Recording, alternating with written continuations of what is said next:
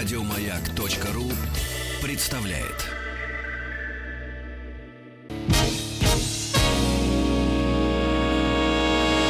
Физики и лирики. Шоу Маргариты Митрофановой и Александра Пушнова.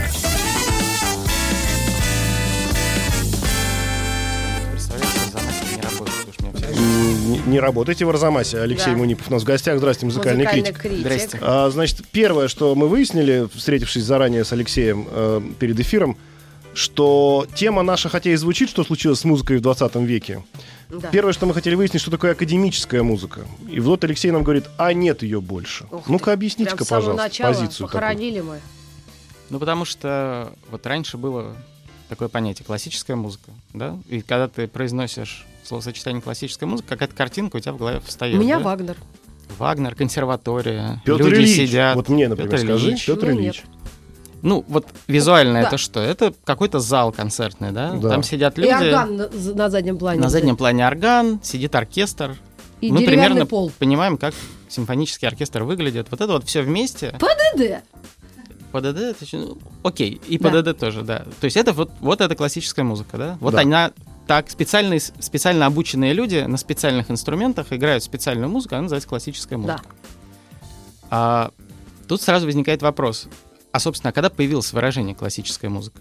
Вот О. ан- н- не когда она вообще появилась, а когда ее стали называть так. Вот Была вы ли как- классическая музыка тогда, когда писалась классическая музыка? Да. О, Ну, наверное, когда умер последний классик. А когда умер последний классик? Ну, я думаю, это был Прокофьев.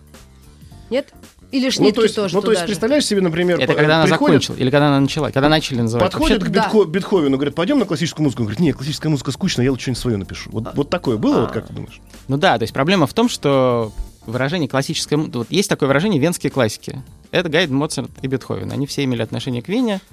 Да, это вот те, Немец, русский, поляк. те лица, которые, да, рассказал. которые висят на стене в музыкальной школе. Мгм. Проблема в том, что словосочетание классическая музыка, например, в английском языке появилось в 1936 году, М. а в русском языке появилось где-то в середине 50-х 19 века. То есть венские классики не знали, что они классики, что они пишут классическую музыку. Они писали какую-то музыку, да, но классической музыкой ее никто не называл. И когда это слово появилось, оно имело значение как бы, ну, эталонное, да, вот есть какой-то золотой эталон, классическое в смысле отношения к, древней античности. Вот как раньше были классики, да, вот такую А музыку, Не связано ли, бы, ли было это с возможностью записывать музыку? ну, в 19 веке еще не- нельзя было ее записывать. В середине 19 века еще не было фонографов и прочих Но уже была классическая. Классическая музыка уже была, да. И да, но, но на самом деле вы зрите в корень, потому что хотя словосочетание такое было, но использовалось оно не очень часто. Если посмотреть, например, там есть такой корпус э, текстов русского языка, да, и по нему есть поиск. Мгм. Вот если посмотреть, как часто появляется это слово в русском языке, там, первое, как ни странно, у Толстого, вот, в детстве. И он там на в детстве. И он на- говорит, что вот я раньше слушал классическую музыку, а потом стал... Точнее, знаете, я, я слушал Листа и Шопена, то есть это классическая музыка для него не было. Это была Мгм. как раз современная, типа да. модная музыка. А вот потом я начал слушать классику, да, классическую музыку типа Бетховена. Но на самом деле в 19 веке это использовали редко.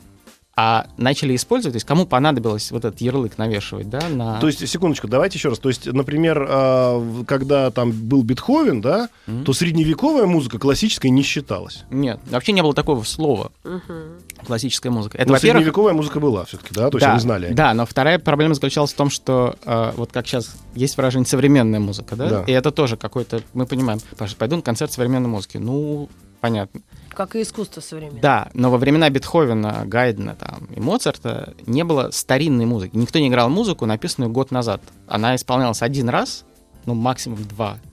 Так и щас, всё, и Как навсегда. молодежь сейчас воспринимает, что То эту песню уже две недели мы не будем слушать. Ну Поэтому все композиторы того времени были такие плодовитые. Там у Вивальди 500 скрипичных концертов или 900 скрипичных концертов, 500 опер. Ну, то есть до нас дошла там какая-то часть. Но, в общем, они все писали вот там каждую субботу нужно написать, э, не знаю, Бах ходил, да, в церковь и играл на органе. Каждую субботу новое сочинение. М. И так далее. То есть были как бы... Все эти вещи были написаны по случаю, они один раз исполнялись, и больше у тебя не было шансов никогда услышать, не знаю, оду к радости, потому что новую оду к радости напишет композитор или другой композитор. Поэтому ни современной музыки не существовало, и вся музыка была современная, да? И Говоря современным языком, было. ребята работали на поток. Да, ребята гнали вал. А потом, вот, собственно, когда, класси... когда возникает э, скачок на этом графике использования слова классическая музыка в 20-х годах 20 века, когда, собственно, появилась звукозапись. То есть людям надо было как-то продавать. Когда появились записи, Да. нужно что-то написать То на есть полочке. маркетологический ход. Это маркетологи, ранние первые маркетологи, которые как-то продвигали музыку, они, собственно, эту классическую музыку и начали двигать. И в этот момент как раз и произошла, произошел первый, ну, такой сильный, а, сильное расхождение в э, среде композиторов, потому что раньше композиторы соревновались только со своими современниками, Мгм. да?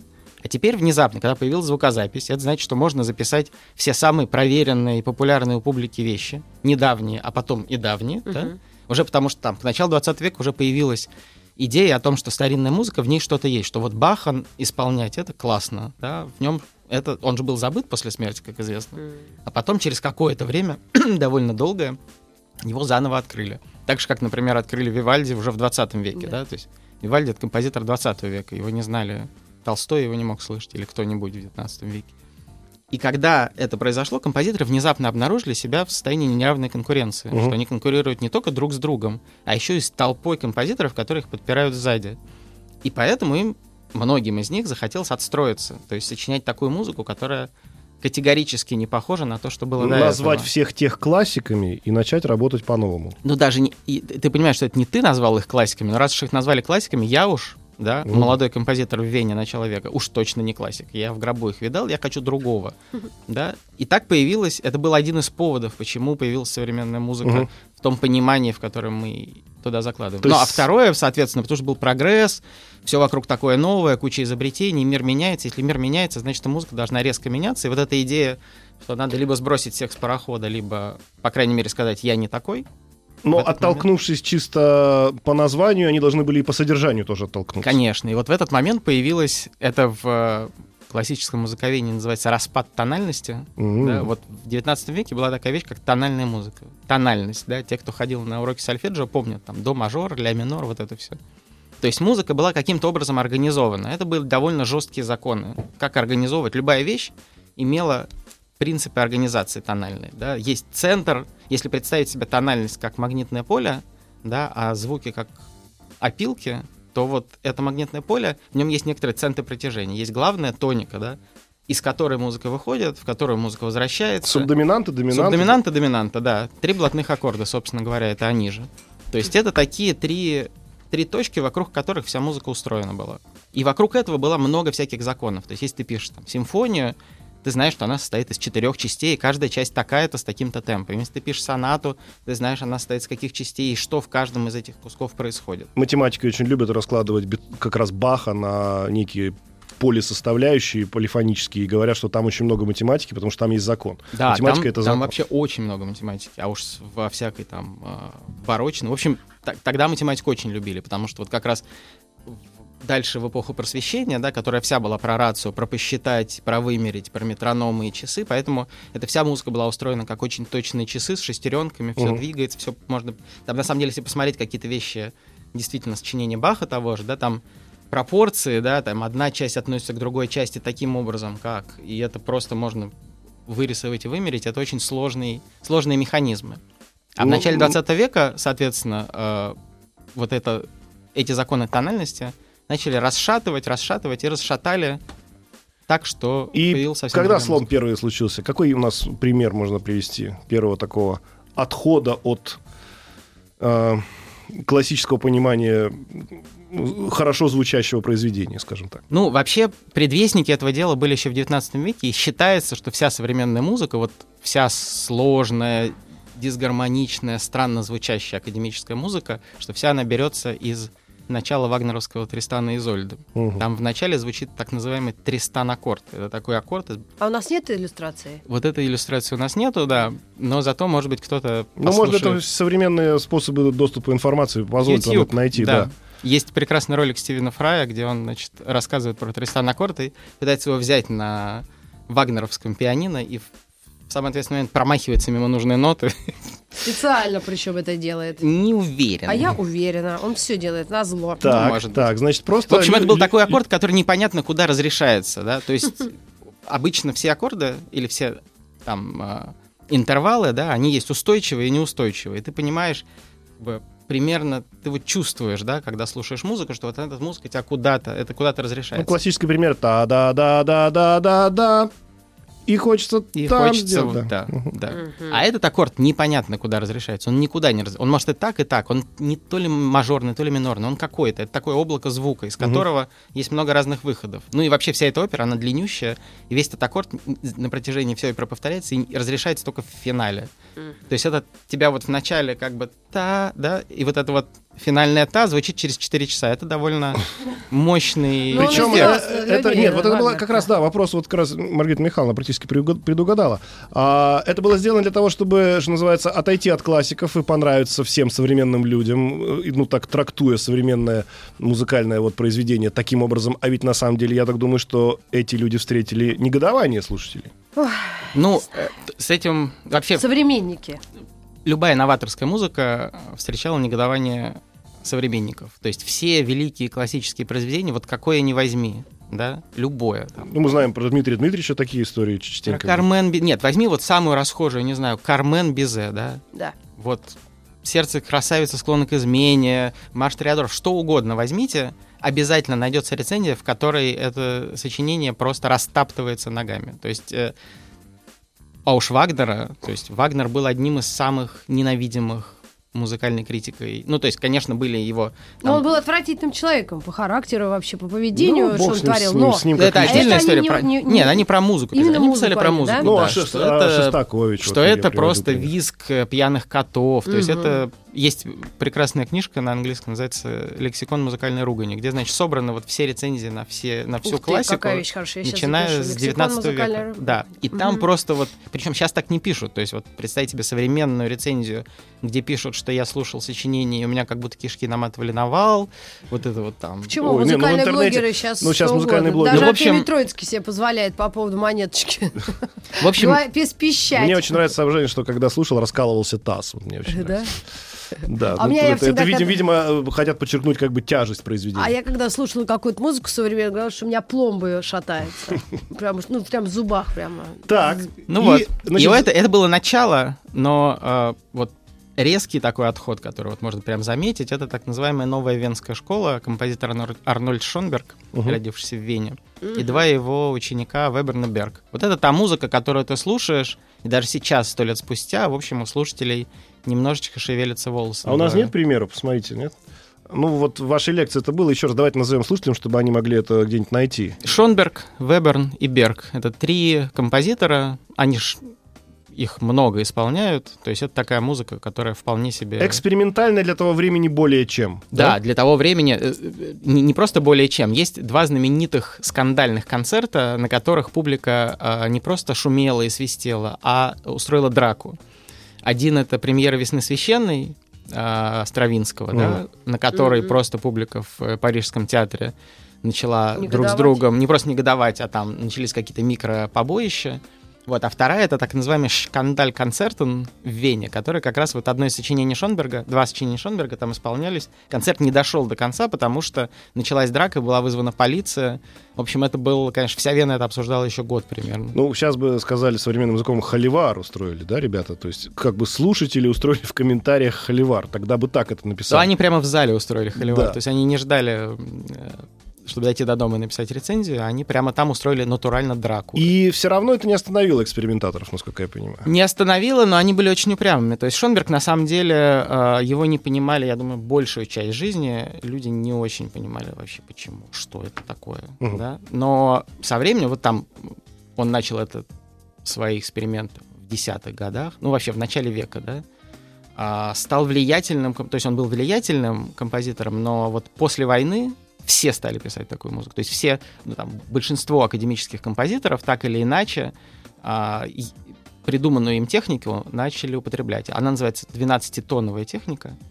Додекафония есть еще такое Мгм, слово, которое многим кажется, что это синоним какофонии. На самом деле это просто перевод 12-тоновая. Потому что это история про то, что вот если раньше ты мог наиграть на пианино, да, любые ноты в любой последовательности. Ну, понятно, там тоже были свои законы в тональной системе довольно жесткие. Мгм. Шонберг придумал такую систему, что у тебя есть двен- набор из 12 нот, и использовав один раз одну ноту, ты не можешь ее использовать, пока все остальные 11 не использовал. То есть написать та-та-та-там ты не можешь, потому что там три раза одна и та же Одно и нота то же, да.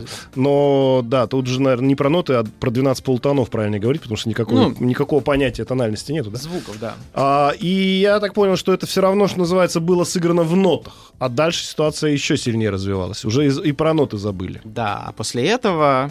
То есть э, это было довольно радикальным жестом, Но внутри все-таки хоть каких-то Но внут- инструментов. Но вну... да, но по- это были по-прежнему специально обученные люди, по-прежнему это игралось в академических залах, по-прежнему, там, если посмотреть на фотографию Венского какого-нибудь симфонического оркестра того времени, это такие серьезные мужчины за 50 с усами в цилиндрах, то есть ты видишь, что вот, вот это люди, которые играют классическую музыку, да, пусть даже странную, а вот рядом, если там посмотреть на артистов, не знаю, Двора- кабаре, Да, да, кабаре. или там джазменов, видно, что они выглядят по-другому совсем. То есть это вот, да. А потом а, появились новые люди, еще большие экспериментаторы. И в первую очередь это был Джон Кейдж и люди вокруг Кейджа. То есть американская экс- экспериментальная музыка, она вообще довольно любопытная всегда была, и там было всегда какое-то количество людей, которых есть такой термин maverick, который по-русски нету адекватного перевода. Это одновременно и как бы такой гений, да, и как человек, который стоит где-то в стороне, странненький гений такой, то есть какой-то аутсайдер. Weird, да. Вот он, там, неск- там набор нескольких значений, да, это человек, который чем-то явно выделяется, такой одинокий, не обязательно признанный, но где-то в стороне стоящий удивительный чувак. И вот, значит, э, Кейдж был одним из таких людей, которые... Он попытался писать, как писали до него, и даже вот тот же Шонберг, да? Мгм. И, собственно, он учился у Шонберга, он поехал, он, он был молодым, талантливым будущим композитором, да? Он ск- сказал для себя, что у меня есть два композитора, у которых я могу учиться, Шонберг и Стравинский. Мгм. Это как выбрать церковь, да? Вот, либо ты в эту ходишь, Мгм. либо в эту. Он решил, что он будет ходить к Шонбергу, в эту церковь. И пошел, нам, нанялся к нему ученики. И какое-то время у него учился, потом Шонберг сказал, молодой человек, ну, к сожалению, вы не чувствуете гармонии, вы не станете композитором, Он эту сказал, стену... ах так? Он сказал, И тогда я стал буду- радикалом он сказал, церкви. тогда я буду биться в эту стену головой, Мгм. сказал Кейдж. И действительно, собственно, главная проблема Кейджа была в том, что для него не была важна звуковысотность. То есть для него не было важно, да, выше звук или ниже. Ему было важно, он- или он не слышал, или ему было не важно. У него вот этого чувства, оно у него как-то было с самого начала атрофировано. И он начал думать, а как писать музыку, если ты не чувствуешь вот этих гармонических Если ты законов? без да? слуха, скажем так. Так. Если ты как бы со слухом, но он у тебя немножечко Мгм. такой, если ты подслеповат в этой Ага. области, да? И он начал думать, а как устроена музыка, что важно для музыки, если не это? И он пришел к выводу, что важнее всего протяженность во времени, да? Может быть, музыка с такими или такими сочетаниями звуков, но музыки, которая вне времени, Мгм. такой музыки нет. И поэтому он начал писать музыку для инструментов, для которых не важен а, точная звуковысотность. Например, для ударных.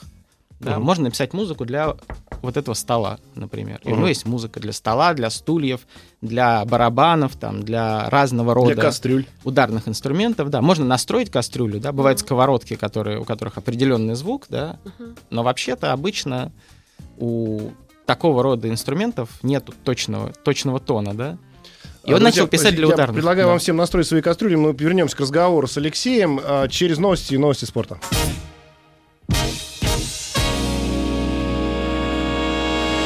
Физики и лирики. Шоу Маргариты Митрофановой и Александра Пушнова.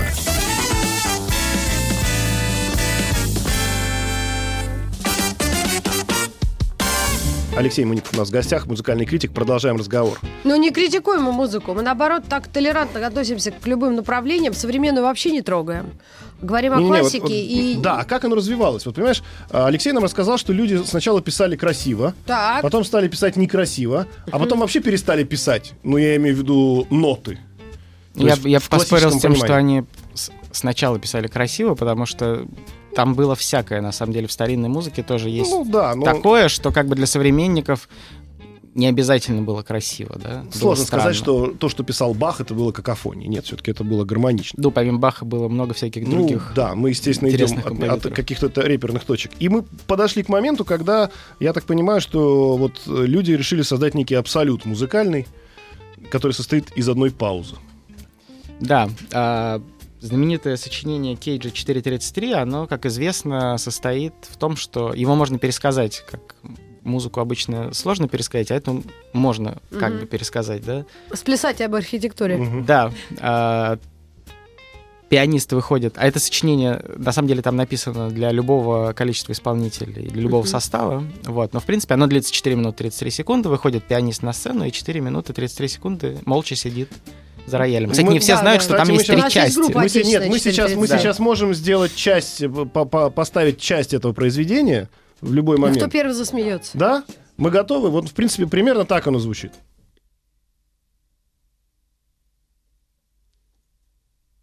И это происходит на протяжении 4 минут 30 секунд, 33 секунд, Мгм. но это еще несколько частей существует. Да, еще есть три части. То есть пианист поднимает и опускает крышку рояля, чтобы отделить одну часть от другой. Ну да.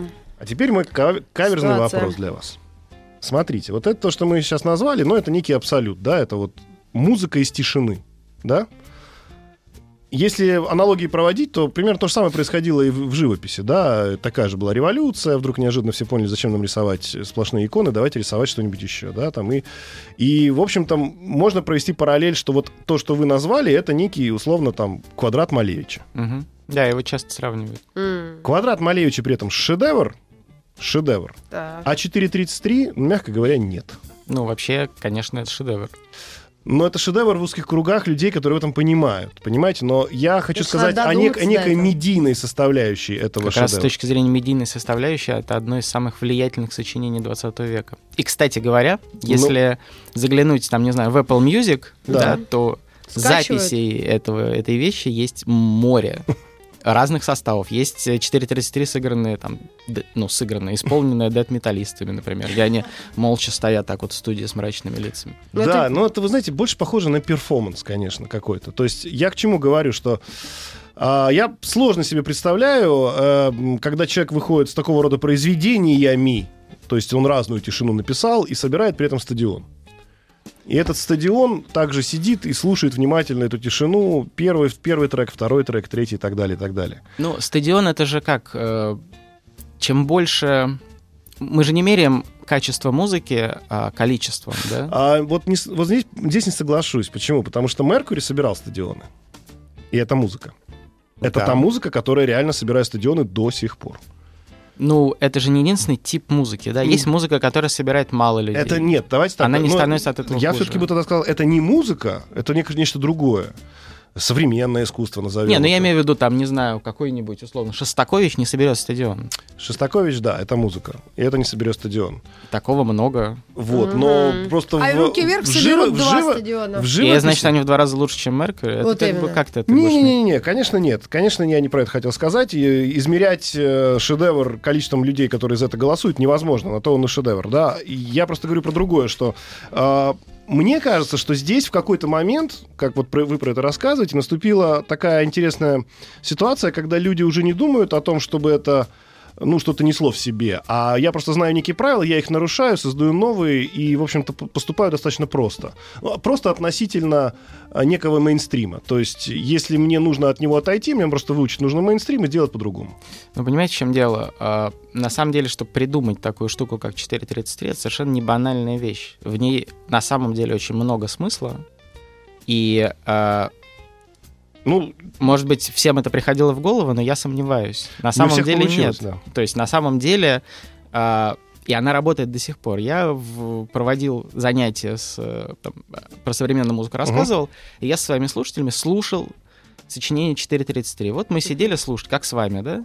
На самом деле послушать 10 секунд, точнее, посидеть молча Да. 10 секунд и 4 минуты 33 секунды, это совсем Разные, разные ощущения, да. да. То есть ты на самом деле вот эту протяженность времени начинаешь ощущать. Во-вторых, это на самом деле вещь о том, что никакой тишины не существует. да. Мгм. Это не про то, что это же музыка не музыка, в которой ничего не звучит. Не музыка глухих, да. То есть мы, когда вот сейчас сидели как бы в тишине, да, звуки клавиши, которые откуда-то Мгм. достались, звук вентилятора, эти звуки все время разные. Вот это вот то, что нас окружает, оно всегда разное. Премьера 4.33 была в лесу. Это Так. был зал, который находился, он полуоткрытый. Мгм. Поэтому слушатели слышали много звуков. Они слышали пение птиц, они слышали шуршание листьев. Потом пошел дождь, потом люди начали хмы- хмыкать и пыхтеть, и двигать стульями. И это тоже стало частью этой вещи.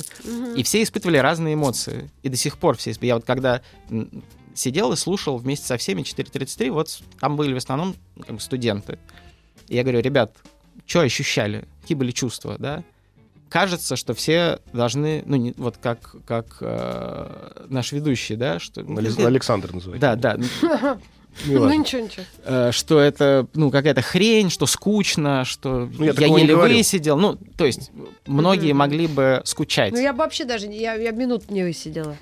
кто-то начинает ерзать, да, и там Ну. была часть людей, которые говорили, типа, ну, я все понял, да, или там, мне было скучно. А это нужно вымучить. Кто-то говорит, я злился, Так. да, но поразительное количество людей, которые вот такие же, как мы с вами говорили, я чувствовал себя очень хорошо, на меня снизошло какое-то спокойствие, мне было хорошо, я бы и дальше так сидел, Ну да. мне было классно.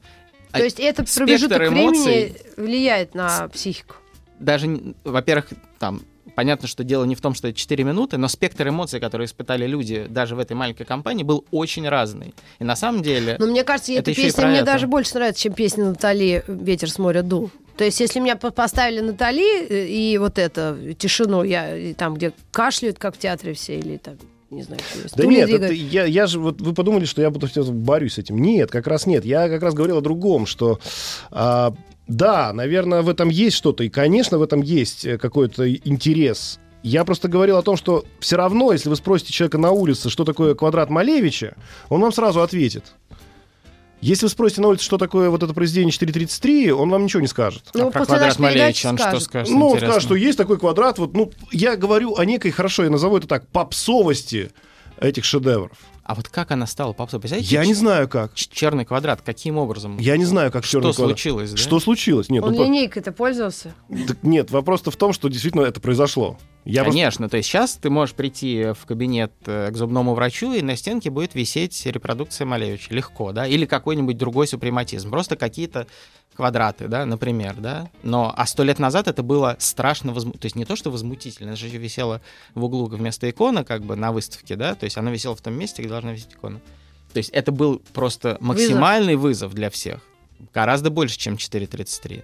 Ну да, наверное, 433 Но прошло смысле- время, и ничего 433 в этом смысле не так агрессивно. Да, наверное, да. Этом Оно, ну, вообще оно, то есть для многих, многие были в ярости. Да. Многие, безусловно, были в ярости. И более того, многие считали, в том числе даже друзья Кейджа, что он это специально придумал, чтобы всех позлить.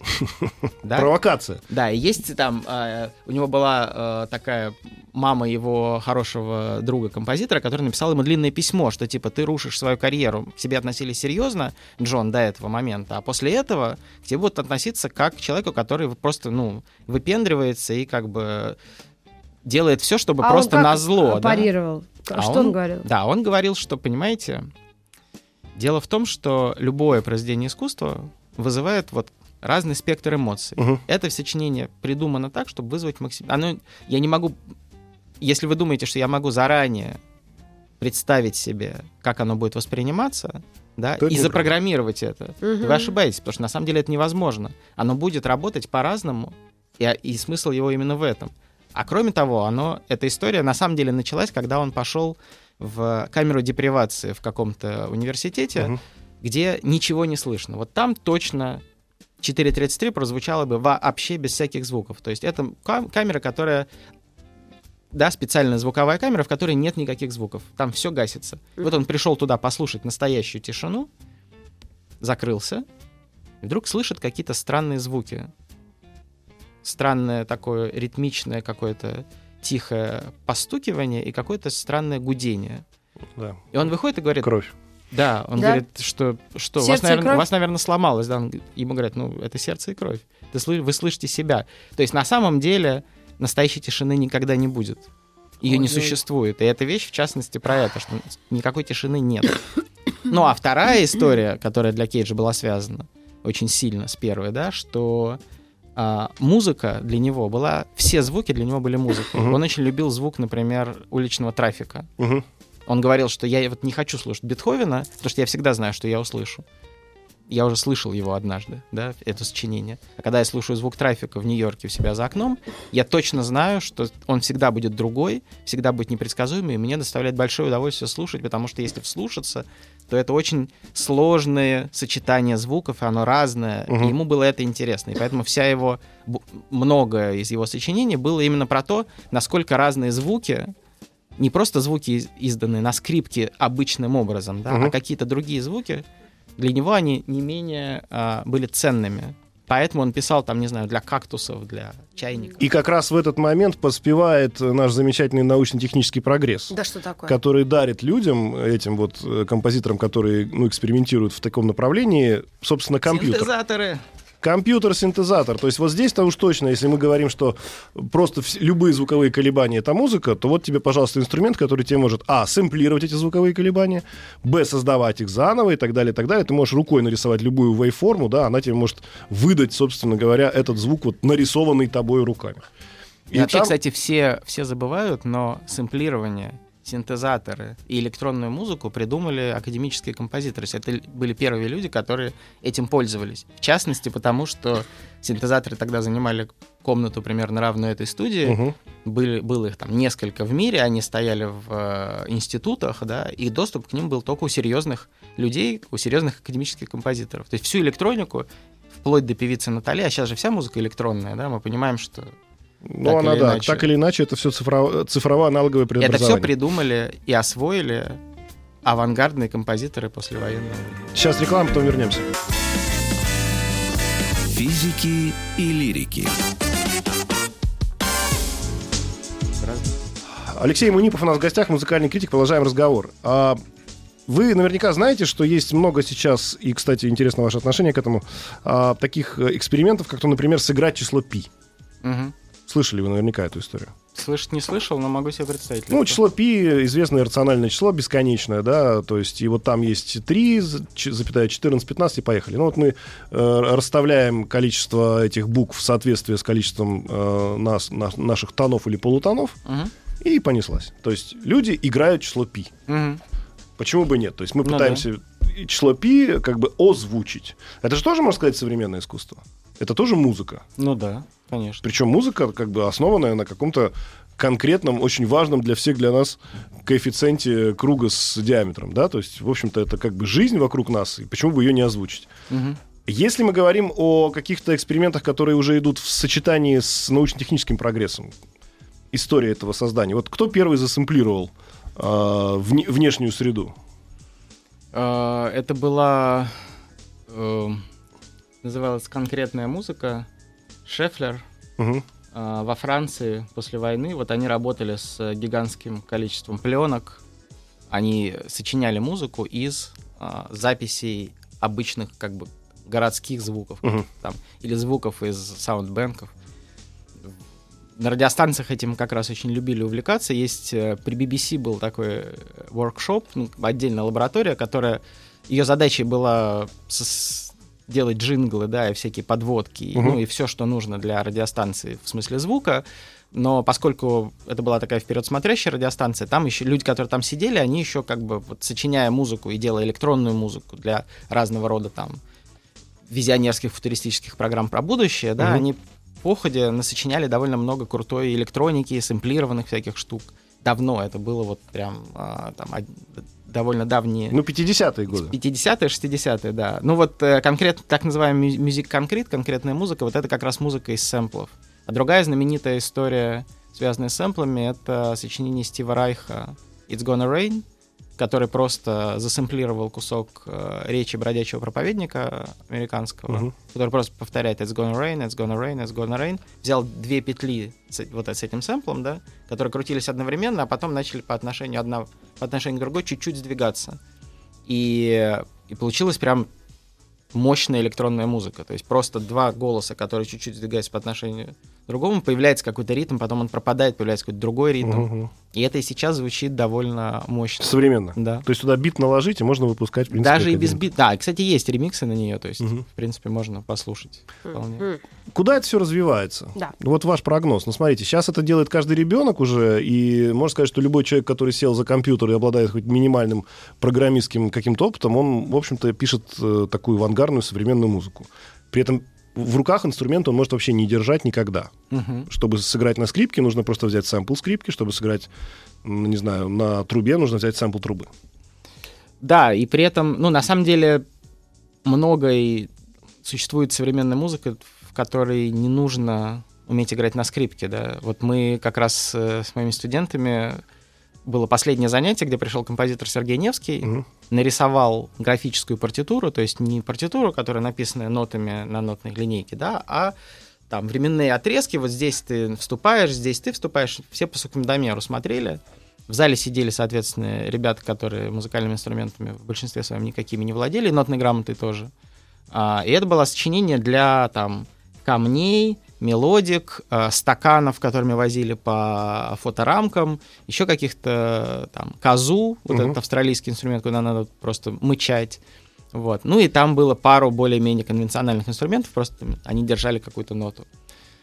Длилось это все 13 минут. Это было довольно впечатляющее, классное сочинение. То есть там близко, ну такое, разм- такое размытое, местами какой-то эмбиент, ну довольно красивая музыка при этом. То есть это не какая-то радикальная Мгм. штука, от которой у всех сворачиваются уши, а это прямо приятная, Ну да, вещь. но- но это вот э, такое аналоговое звучание. тако- Да, такого если рода говорить про электронное, то, ну как, то, что людям... Дело же не в инструментах, да? музыки. Конечно. То, что людям выдали новые удобные инструменты, ну, Нет. слава богу, большое спасибо. Это тебя не делает композитором. Композитором тебя делает рефлексия.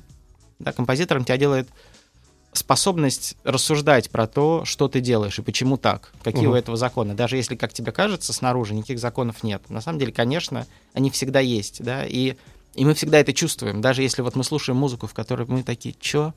Да, мелодии нету, ритма нет, вообще непонятно, что это, но почему-то один такой тип музыки ты слышишь, и что-то тебя в нем цепляет, а другой ты А, уходишь в недоумение. Да, быть- понятно, что это надо что-то знать, может быть, да, но на самом деле вот эта вот энергия композитора, которую он в свое сочинение вкладывает, она гораздо важнее, чем то, на чем это написано.